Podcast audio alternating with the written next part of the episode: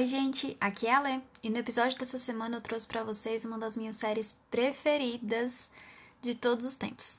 Sério, ela só não tá em primeiro lugar porque eu sinceramente não sei me decidir entre só uma série.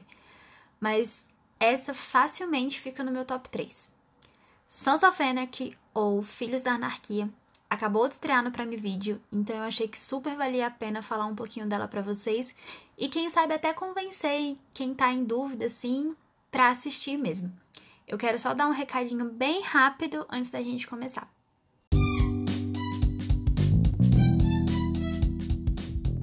Gente, como sempre, eu queria pedir para vocês seguirem o Instagram do podcast, arroba e divulgarem para os amigos, família ou para quem vocês acham que vai curtir o conteúdo. É, também mandem e-mail para o sériedavez.gmail.com. É, lá vocês podem pedir dica de série, mandar algum recado ou um feedback para mim e até sugerir alguma série que vocês querem que eu fale em algum episódio. Ou falaram que, o que acharam das séries que eu já indiquei, se já assistiram, se curtiram. Eu vou ficar muito feliz com essa interação da gente. É, por último, eu queria agradecer a quem tá ouvindo e que tá curtindo. Eu descobri que eu tenho audiência nos Estados Unidos e na Irlanda, então eu fiquei me achando por uma semana por causa disso. Mas de verdade, é, muito obrigada mesmo. É isso que motiva, assim, a, a continuar com o podcast, continuar com divulgando esse conteúdo para vocês, mesmo com toda essa loucura que tá acontecendo nesses últimos meses, tá? Então é isso. Bora lá, vamos falar de, dessa preciosidade que é Sons of Anarchy.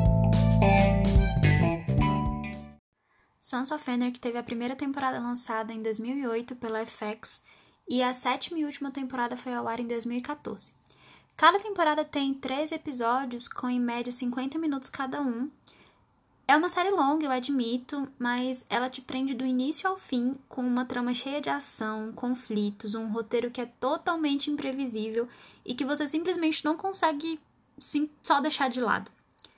A série ela se passa na cidade fictícia de Charming, na Califórnia, e a gente acompanha a série por duas perspectivas.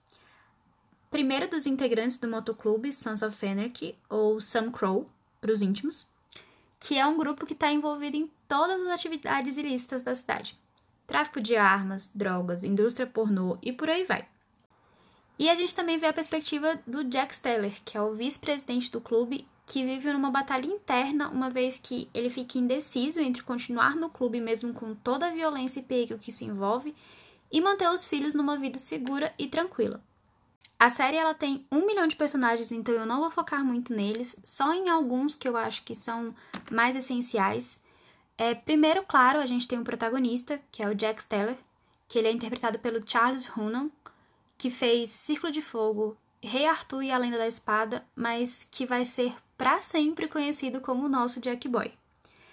Como eu falei antes, ele vive um dilema entre continuar no clube ou dar algum tipo de segurança para o filho, que acabou de nascer, fora que ele fica intrigado quando descobre um manuscrito do seu pai, que faleceu tem pouco tempo, e que conta toda a história do Sam Crow e como ele queria que o clube fosse mais pacífico e, de certa forma, legal.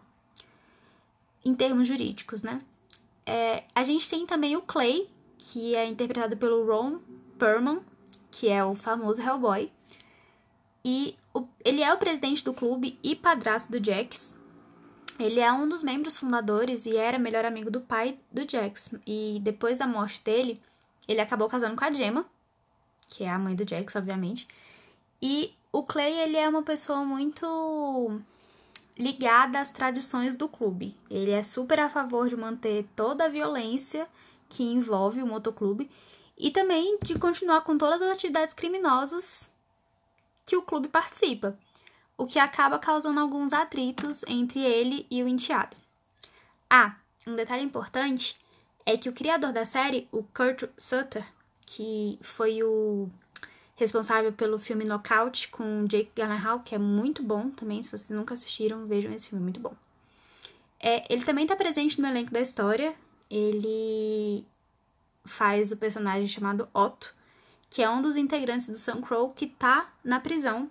E olha, sinceramente, ele é um dos personagens que mais sofre a série inteira. A gente tem também a Tara, que é uma paixão de infância do Jax, era a namoradinha dele na época do colégio, e que ela se mudou da cidade de Charming quando assim que ela pôde para se distanciar de todos é, os assuntos violentos que giravam em torno desse relacionamento dela e do Jax. E que agora ela volta para a cidade, reencontra com o Jax e rola aquele climinha, né? De hum, reencontrei meu amor de infância. Será que vai dar certo ou será que não vai? Será que a Tara vai é, aceitar voltar para essa vida que ela já fugiu uma vez, né? Que era ser namorada do, de um integrante de um motoclube super violento. Como eu falei anteriormente, também tem a Gemma, citei ela rapidinho, que é a mãe do Jack. É, a Gemma é uma personagem que ela é muito 8 ou 80. Tem horas que você ama, porque ela é tipo a mãezona do clube, ela cuida de todo mundo, ela é bem a matriarca mesmo, mas tem vontade que você tem que socar a cara dela na parede, porque, sinceramente, que mulher diaba em alguns momentos. Ela faz umas coisas que, meu Deus, dá muita raiva. Mas a gente aprende a gostar dela em alguns momentos. O importante saber sobre essa série, gente, é que você não tem um mocinho em específico. Todo mundo vai fazer alguma merda, ou todo mundo vai fazer alguma coisa que seja muito legal. Não tem como você se apegar em um personagem e falar, nossa, eu amo esse personagem, ou tipo, nossa, odeio ele. Não, não dá. Não tem como mesmo. Então, acho importante frisar isso pra vocês, que é uma das coisas que eu mais acho legal da série também. A questão de você não ter nunca um preferido só. Você não vai sempre torcer para uma pessoa. É, sei lá, eu pelo menos não consegui fazer esse tipo de coisa. Fora que a gente tem os outros personagens integrantes do, do, do Sons of Anarchy, né? Tem o Tibbs, que é quem criou o bordão Jack Boy pro nosso maravilhoso Jack Steller que é tipo um paizão para ele. A gente tem também o Opie, que é o melhor amigo do Jax e que estava afastado do clube, mas justamente por conta de família, ele não queria mais se envolver nas questões do Sun Crow justamente para proteger a sua própria família. Mas que ele percebe que você pode sair do Sons of Anarchy, mas o Sons of Anarchy não sai de você. Então, num momento bem específico, ele acaba tendo que voltar pra, para o motoclube para poder continuar fazendo algumas coisas e até para conseguir um dinheiro para poder ajudar a família dele.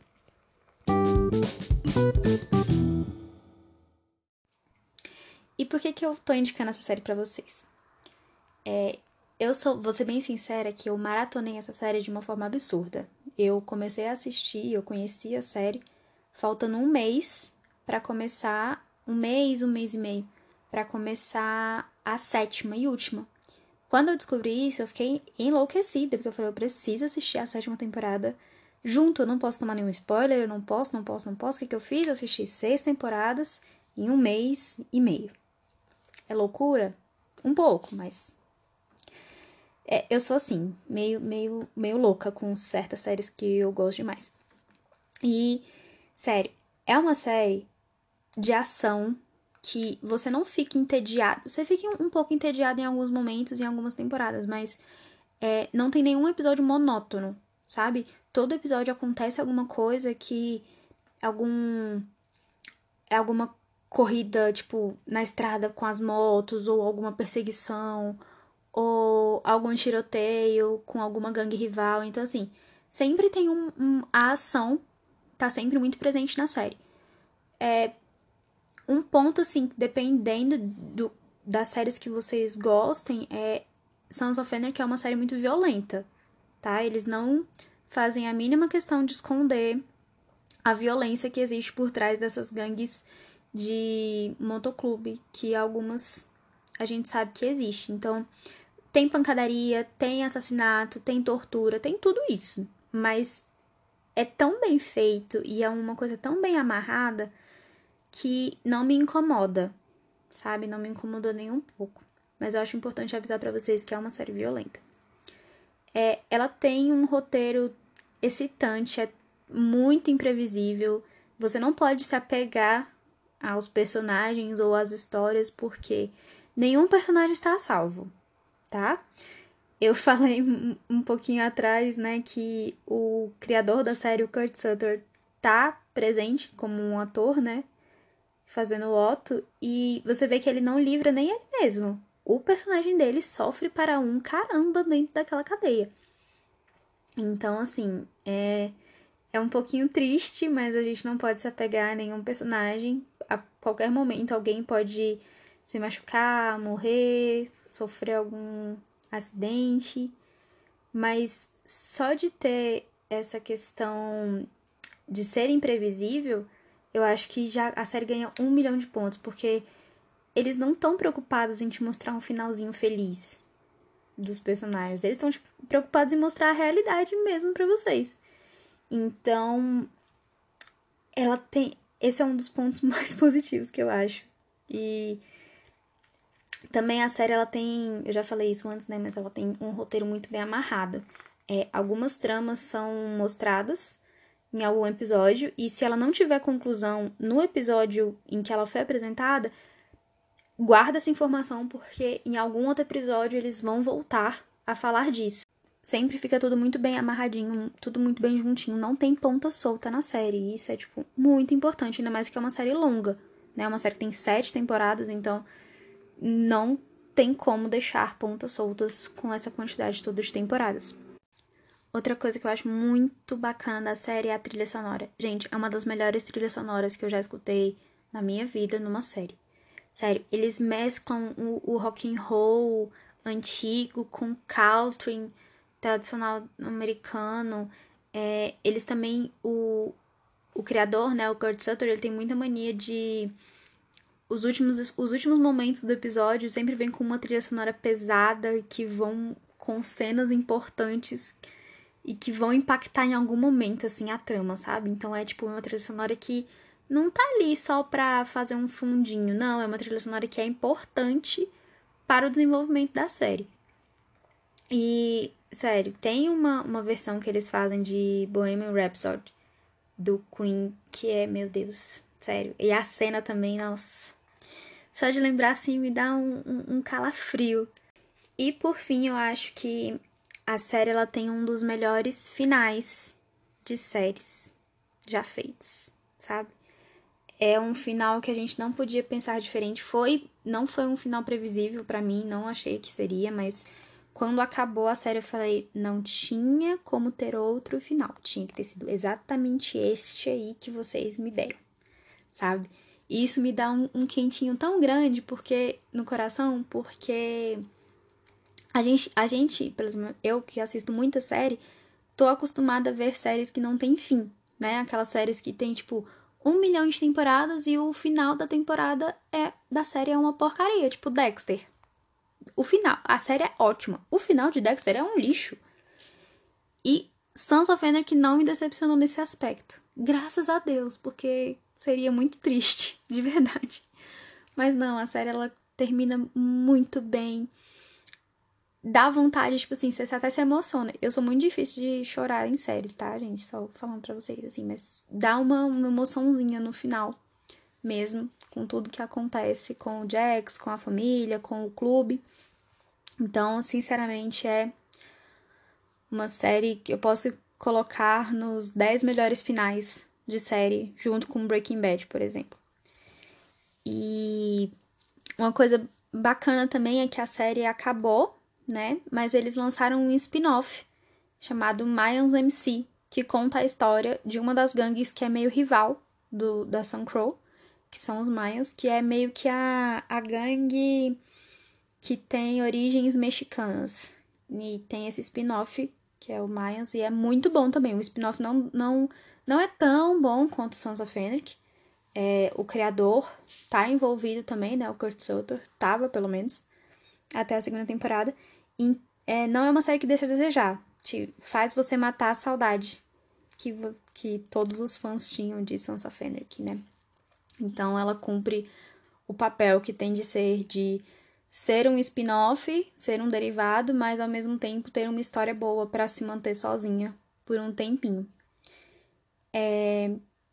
A série, como eu falei no início, Sansa Fennec acabou de sair no Prime Video. Todas as temporadas estão disponíveis lá. Então, se vocês gostaram, se vocês acham que é uma série bacana para vocês, vão lá assistir, porque ó, sério, sem defeitos. Quem assistir não vai ter como reclamar. Só se assistiu errado. Se, se não gostou, assiste de novo porque você assistiu errado.